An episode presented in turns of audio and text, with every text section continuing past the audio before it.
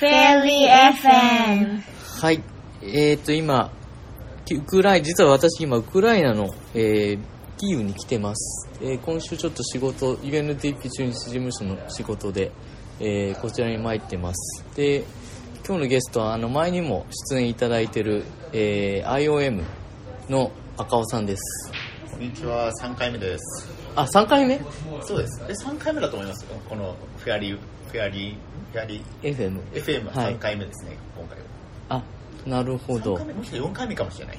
あ、1回目は、1回目スローさん。は逸郎さんで、2回目は確か3人ぐらいやって、あ3回目になんか、いや、えっと、私とも1回差しでやってますやってる。から、だから4回目。4回、じゃあ4回目で。今回四あ、そんなに出てるんだ。さすが、人気者ですね。いやいや、さすが、素晴らしい。はい。はい。で、赤尾さんは今年の、えっ、と、3月でしたっけ？3月頭。3月から、えっ、と、エチオピアからウクライナに移動されてきて、まあ、あのショートタームということで、うん。あのこれからエチオピアに戻るかもしれませんしこのままずっとウクライナにいるかもしれないと、うん。ここら辺はやっぱ仕事の状況を見ながらって感じですね、うーん、なるほど。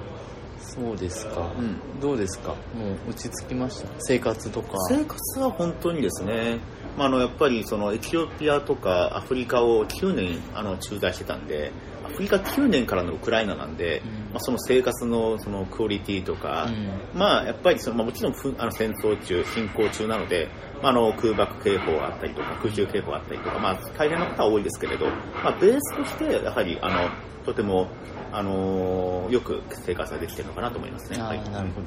仕事はなんかその首都のキーウから、まあ、お仕事上 IOM っていろんなところにそのひ国内避難民のうん。生活支援とかしてると思うんですけど、はい。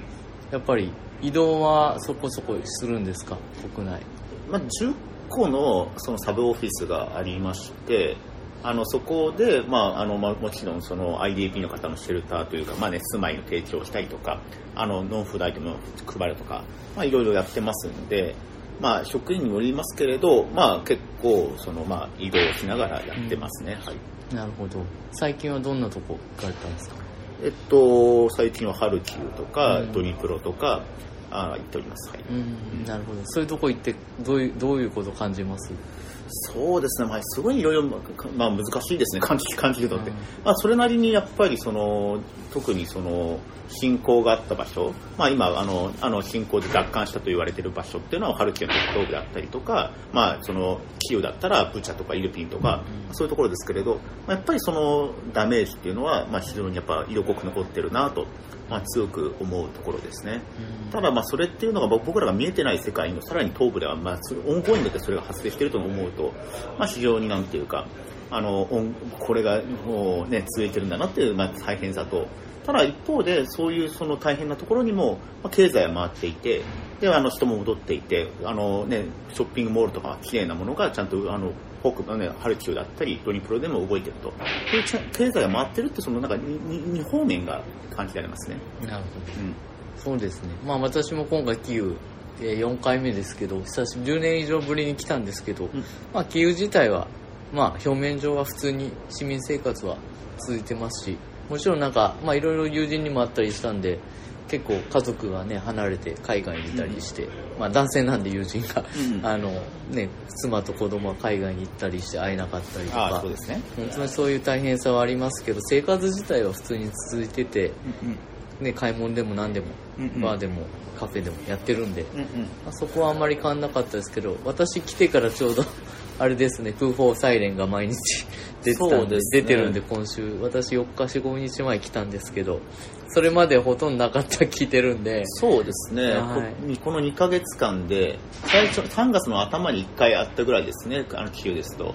なので、2ヶ月ぶりぐらいに、うん。あの大きなものが立て続けに来てるのが、まあ、二平さんが来てタイミング。ですよね、はい。本当にもう、まあ、ただなんかそのサイレン出ても、まあ、アプリケーションでね出るんですけどその指示がね、うんうん。シェルター入るって、うんまあでもなんか私はホテルに住んでて地下にあるんですけどあんまり 来てる人いなかった。いやもう45人しかいなかったです。もう、なんていうか、慣れちゃってますよね。だから、それ別にあの、なんかその、今が危なくないっていう意味ではなくて、うん。やっぱ1年間同じ状況っていうのはテンションを続けられないっていうことだから、まあ、やっぱりね、あの、みんなもある程度はまあ大丈夫かなと、そういうふうに思いながら判断しながら動いてるっていうのが現状ですよね。うん。なるほど。うん。ですか。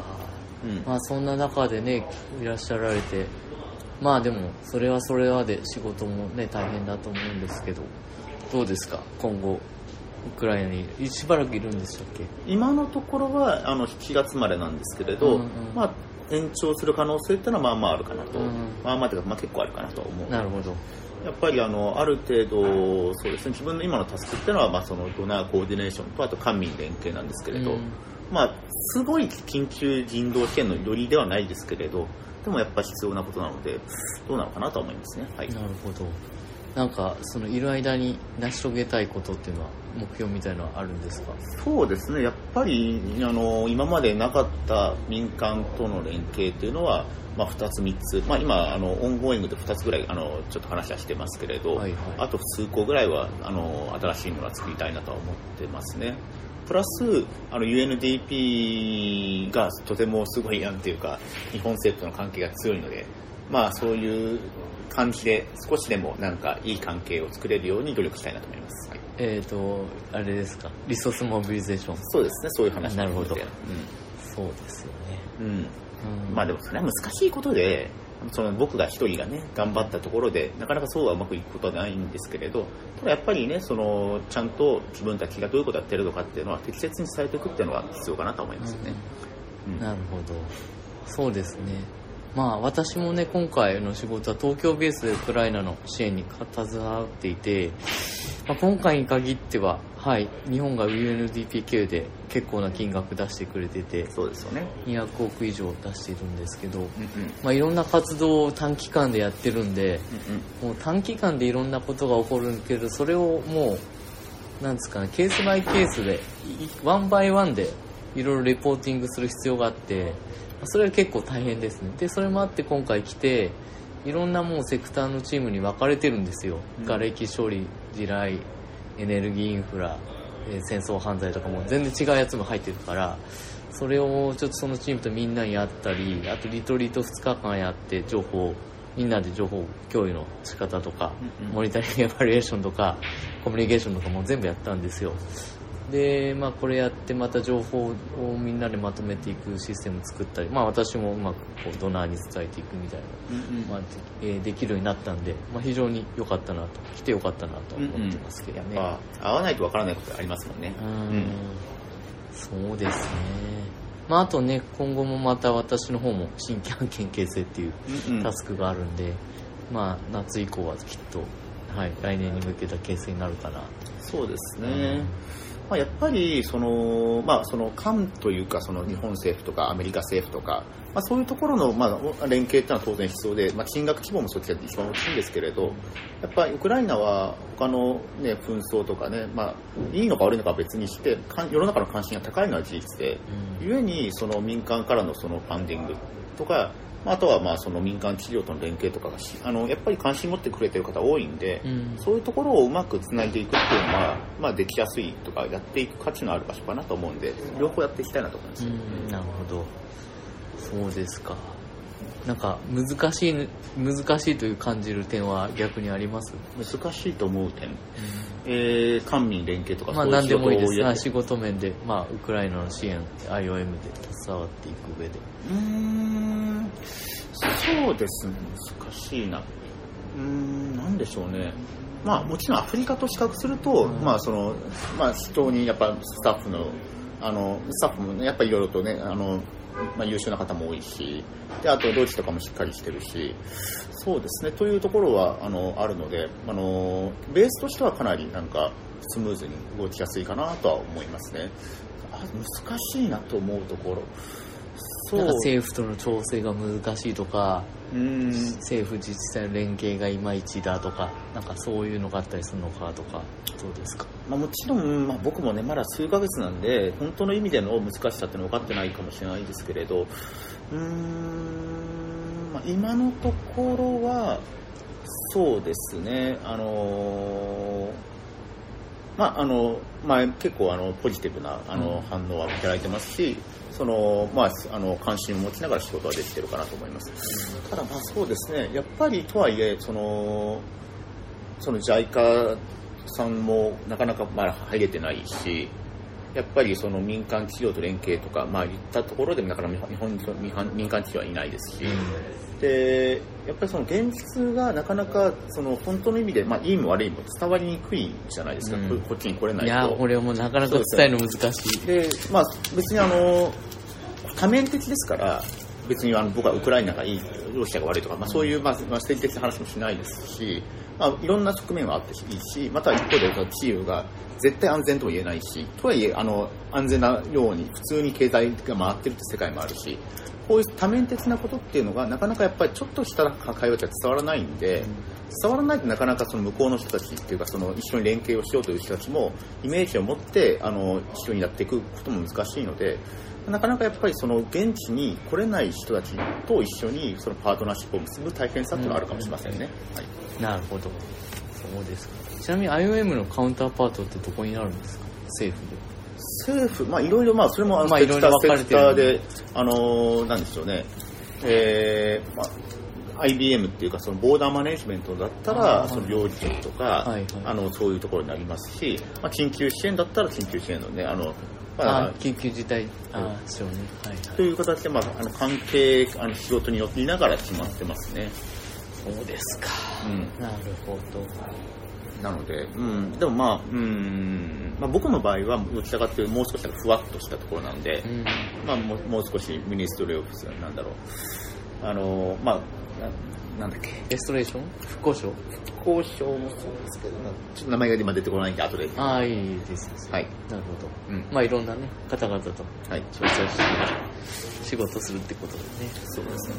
あの、まあでも本当に、うん、うん、そうですね。なので、まあある程度、ね、たくまだ関心のある中で、その関心を持っていただけるのはありがたいですけど、それをなんか無駄にね、その、使うわけにはいかないんで、関心を持っていただけるものをちゃんと意味のあるあの活動にしていくっていうためには、あのーねお金もらったけれど、その後なんか適当にやるわけ、やるっていうケースがあったらそれはまずいんで、うんそのあたりはやっぱうまくやっていかないと、やっぱりリソースが多い、来るっていうことは来るなりの大変さってありますもんね。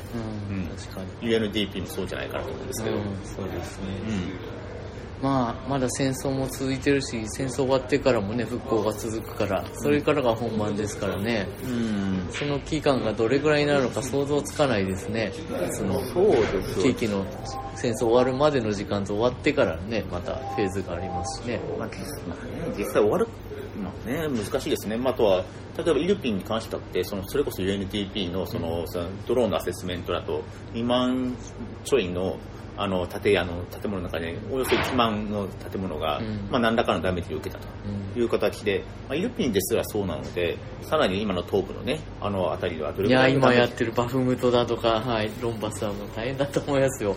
地雷や何やらも大量にあるし。そうですね、うん。まあ、それ全部あのビルドバックベターとして、うん。その全部立て直すっていうのは、まあ、できるのかどうか、まあ、難しいならばじゃあどうするのかみたいなそういう話も含めて考えていかなきゃいけないですよね、うんまあ、それをまさに DP のなんかあのなんていうか、ね、メインな仕事かもしれませんし。そうですね、うん。いやー想像つかない世界になっちゃいまして。これはもう二平さんはもうこっちにやっぱトランスファーして。そうですね。あのもうなんていうかもういいんじゃないですか。その、まあ、日本にいるのも大事ですけどこっちに半々ぐらいに行くみたいな感じは。あはい。あのそのつもりも考えてますですよね。重々トランジションは考えております。そうですよね。まあ長期的に関わりたいなと思ってます。し、うん。日本にいる大事さってもあると思うんですよ。あの、やっぱり、そのね、こと日本、対カウンターパート日本だ、日本を考えるならば、やっぱりね、そのメールでやり取りしてるだけじゃね、向こうの外務省の方もね、みたいな話がありますからね。ね、うん。うん。まあまあわゆくゆく私もはい現場に復帰するつもりでいるんであウクライナには多分来ると思います。ありがとうございます。いや、本当ね、あの、まあ、ぜぜひ、あの、今、UNDP が2名、うん。IOM4 名、うん。で、HCR が4名かな、3名かな。あ結構いますね。いいますけれ HCR ど。多いですね、うん。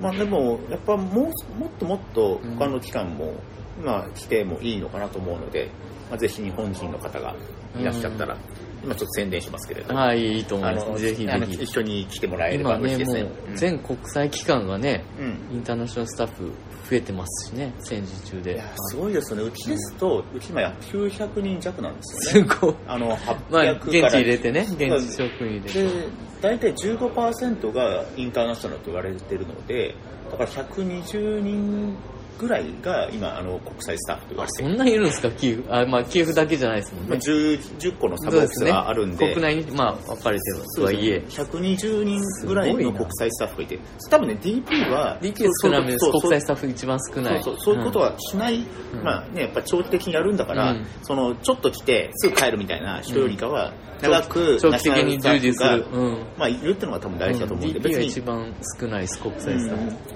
まあ、それがまあ、あるべきかなとは思うんですけど、うちの場合は、バッてやって、バッと取りあえずやるみたいな、そういうなんか、なんか人たちが多いんで、まあ、またフェーズ変わったら仕事のやり方変わるわけですそうですね。ただまあ、今の時点では100名を超える国際スタッフがおりまして、今、うん。WFP とか HCR とか IOM とか、その辺がいっぱいいるんでしょうね。今何人ね、WFP がいらっしゃるのか僕は聞いてないんですけど、少なからずうちですと、もともとその戦争前300人、戦争で、うん今回の昨年の大規模侵攻が始まる前と比較する3倍弱ぐらいにはなってる感じですそよね。うですか。うん。そっか、もともと東でやってましたもんね。もともとドンバスとか、ドンバス地域のねクリミアの後のね、はい。あのああたりは常にやってたのと、うんうん。あとはまあ僕たちあの、ね、国境支援とか、はいはい。国境での領域の話、まあ、EU がこれから加盟したいっていうんで、まあそこに向けての話とかやるんで別にその、ね、紛紛争とかそういうところだけじゃないんですけれど、うん。まあ、もろもろ入れて300人ぐらいいたんですけれど、すごいそれも結構もともと大きかった。もともと大きかったんですけれどさらに今はどんどんどんどん膨らんでるって感じですね。うん、なるほど。うん、そうですか。DP はどれぐらいなんですか？いや多分3、400じゃないですかね、プロジェクトスタッフ入れて。あでもまあ国際スタッフは少ないです。20人ぐらいだと思います。でもそれでもね、うん。やっぱウクライナのスタッフどうですか？やっぱ結構。いやもうは高いですよ、うん。もう能力が、うん。だからキャッパ高いんで十分、はい。本当ピンポイントで、まあ、テクニカルアドバイザーがその課題ごとに、うん。うんコンサルタント今回私のプロジェクトイギリスから来たリトルト来た人もいるし、ん。他の国からも来てるんで、うん。だからピンポイントでそういう専門家が、はい、関わって主ではもう現地にいるスタッフがやってますね、そうですか。まあでもまあそれでね、あちゃんと回るんだったらいいのかなと思いますけれど、そうですね。一点なんか、あの、この話を一瞬脱線して、はいはい。いいですか？なんですか？でこれって、だその、僕、今回僕がこういうふウクライナに来て、うん。で、エチオピアの、あの、なんだ、国際機関の人とか大使館の人に、前回ちょっとプレゼンをしたんですよね。はいはい、まあ、今どんなことやってるの？うんみたいな、それで言われたのはウクライナはいいよねと リソースがたくさんあってと、うん。おお前らのおかげでエチオピアのリソースが減ってるんだみたいな。そんなきついこと言うんですか？まあ、まあまあ冗談って言ってねあのオブラートに包みながらあの言っていただいてるんですけれど、やっぱそういうふうなリソースのその差っていうのはその DP としてどう考えてるのかなとか、とうん。それそれこそ今のトルコとか、うん。やっぱりねやっぱそのねまあ別に全然違うこと話ですけれど、まあ、スーダンとか、うんうん。ね、全然違う話だけれどやっぱりあの、ね、必要とされるニーズっていうのは、うんまあ向こうだって瓦礫は山ほどあるわいけで。やそうですね。ででもやっぱりそのウクライナにはやっぱそういった、ね、その瓦礫処理200億円でしたっけ、うん。ああの来ていて、まあ DP そのトルコはどうなのかなとか、うん。そういうあたりって今あのどうバランスを取ってるのかなみたいな。いやーもうそこはドナーの意思によってしまうんで、うん。まあ、日本だったら日本がねどっちの国にどれだけ出したいかっていう意思があるじゃないですか、もうコントロールはできないと思いますね、残念ながら、うん。ある、まあ、トルコだったらねそれなりのねやっぱ国のポリあのうん、まあもちろん、うん、でし。そういうこれまあ一回終わったらもうそれでそれ以上は被害増えないじゃないですか。また大きい地震が来ない限りはね、まあ、シリアはどうするかとかね、うん、シリアはまた別のね難しさがありますけどね。いやだからまあこういう今の話僕たちウクライナの議論をしてこの話をする場合は、うん。じゃあこの全体のその世界における人道支援でも開発でもにおけるそのウクライナってのはすごい今そのなんちゅうかうーん、まあ、よくも悪くもそのバランスを崩す、まあ、なんて言ったらいいんだろうね。ババランスブレーカーというんですか、うん。ないう存在で。いやそうですね、本当に。まあ、それはそのウクライナのニーズからすると、うん。そのバランスを崩してでもなお必要とされるニーズが5万とあるから、うん。それはやっぱりウクライナのせいではなくもっともっとやらなきゃいけないんですけれどそうですね。とはいえそれが結果として他の国のうん。なんかバランスを崩してるとエチオピアにリソースが減ってるんだという、うん。その言説が本当ならそれはまあどういうふうにあの UNDP なりにしていくのだろうかなみたいなそういうのってうんなんか話されてるのかなみたいな。ああいやいいポイントだと思いますけど、まあ特にどっちがどっちっていう話は聞かないですね、うん。まあどっちも重要。そうまあね けまあ、究極的にはどっちも重要、ん。どっちもリソース、まあ、アドボカシーをする。うん。もう、で、集められた分だけでし、まあ、その組織としてはやれることやる。ってことになっちゃいますね。もう少しそのだからウクライナにっていう風な文脈にするとやっぱウクライナしかいけないですけれど、うん。もう少しある程度自由に、うん。そのまあその瓦礫処理だったら瓦礫処理でいくらみたいな、でそれ必要だったらトルコにも瓦礫処理やるし、シリアにも瓦礫処理するし、うん。ウクライナにもするしみたいな。そういう感じでいったらいいのかもしれないですよね。まあそうですね。まあ組織としてはそれが理想的で、で、なんだっけ、あの、えーフレキシブルファンディングみたいなね、プールファンディングみたいのがある程度できて、うん。うんでそのまあ範囲でいろんなところっていうのは一応システムとしてはうんうんありますし、まあ、そこに出してくれるドネがどれだけいるかっていうね、うんうん。日本は伝統的にね、うんうん。イヤーマークはあんまりねしないっていううん。組織あのまあ、方針ね方針が多いほとんどなんで、まあどうしてもまあ。プロジェクトベースのねファンディングになっちゃいますからね、うん、まあね、国によよってはまあそういうテーマティックなトラストファンドみたいな本部にあってそこに一応なしてる国もあってそれはその中から自由に。日本でトラストファンドにやってるのって人間の安全保障トラストファンドだけですか？一応いや他にもいろいろトラストファンド的なやつはいろんな多分イニシアチブのところに出してはいるはずです、うん。うん地球だってあのジェフだとか、うんうん。えー地球関係ファシリティとか世銀のトラストファンドにはボンと今回ああ、出しましたね。最近もウクライナ向けに400億出してるんで、ううん。ん。だから出すところには出してるけどあんまり、はい、そういうところ以外のなんかやつはあんまりないですうね、ん、そうですか、そうですか。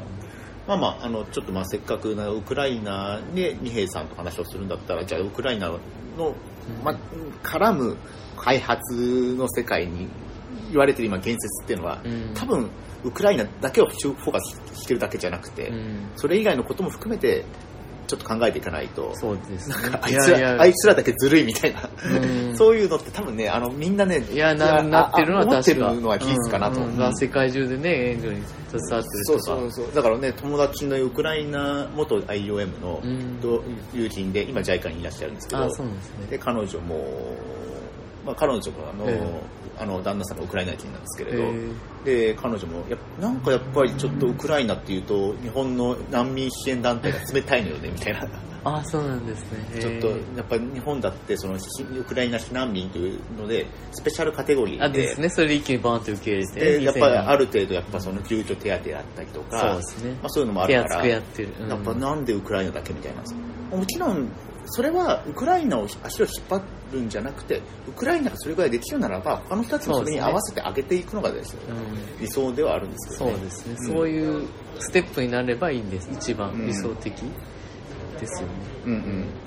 ただまあそれになるために僕たちが何をできるべきするべきなのかとうん。いうところに関してはまあねちょっといろんな方とお話をしてみたいなとい思うところでやすが浜さん。いやいやすいません。なんすかごい意識高いですね。フェアリー FM い。にあの録録音されてるんでちょっとあのそういう話をしていやいるだけです。やいやね素晴らしい素晴らしい方です。ねそうですね、うん。まあまあそんな話で、うん。まあ、答えはないですが。はい、はい。そっか。まあ私自身もまた秋ぐらいにまた来るんですよ。うんあそうですね。今回1回目でまた2回目あの進捗見ながら、まあ、次の案件の話もするでしょうし、うん。9月か10月ぐらいに来ようと思ってるんであその時またいてくださいね。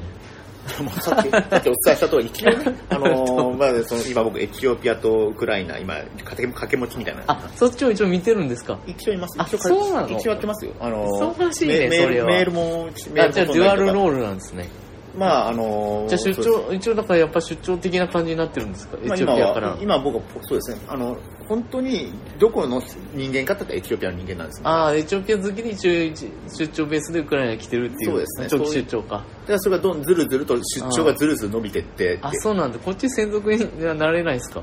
結構うちのなんかこの緊急人道系の人たちの人たちってさっきあれ？今こ録音の時に言ったかわかんないですけど、うん。国際スタッフ今たくさん来てるんですけれど、うんまあそういう方々って普通国際機関のリクルートメントって、はい早くて3ヶ月遅く,、うん。遅くて一般的に半年ぐらいかかるじゃないですか,、ね。か緊急のタイミングで、ん。なんかすぐポンってやるときに半年間かけてリクルートメントなんて来てたら、もうなんか、ウクライナもうだからあの空爆されて、IDP どこに行っちゃってるのみたいな感じになっちゃうんで、まあ、多くはやっぱその、まあ、何？プール、プールがあって、まあ、そこでプールでその持っていくとか、つ結構 UNDP とか、まああのまあ、UNDP も、まあ、HCR とかうん。やってますけれど、うちのも、まあ、そういうふうなプールもあるしあとは、まあまあ、こうやってなんかその所長間同士話をしてちょっと赤をこっちに寄せないかみたいな感じの調整をしながら来てくるんで、なるほど。そうなると今度、ね、正式に手続きをしてトランスファーです移動ですとか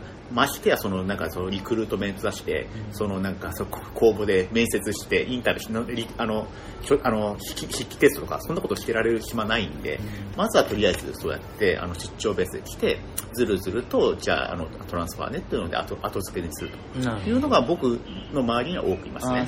結構やっぱ緊急系の人たちでこういうふうなところで動く人っていうのはそういう、まあ、最初は出張ですっていう形で動く人って多くいるような気がしますね。なるほど。それは結構参考になる情報ですね。うん。うん。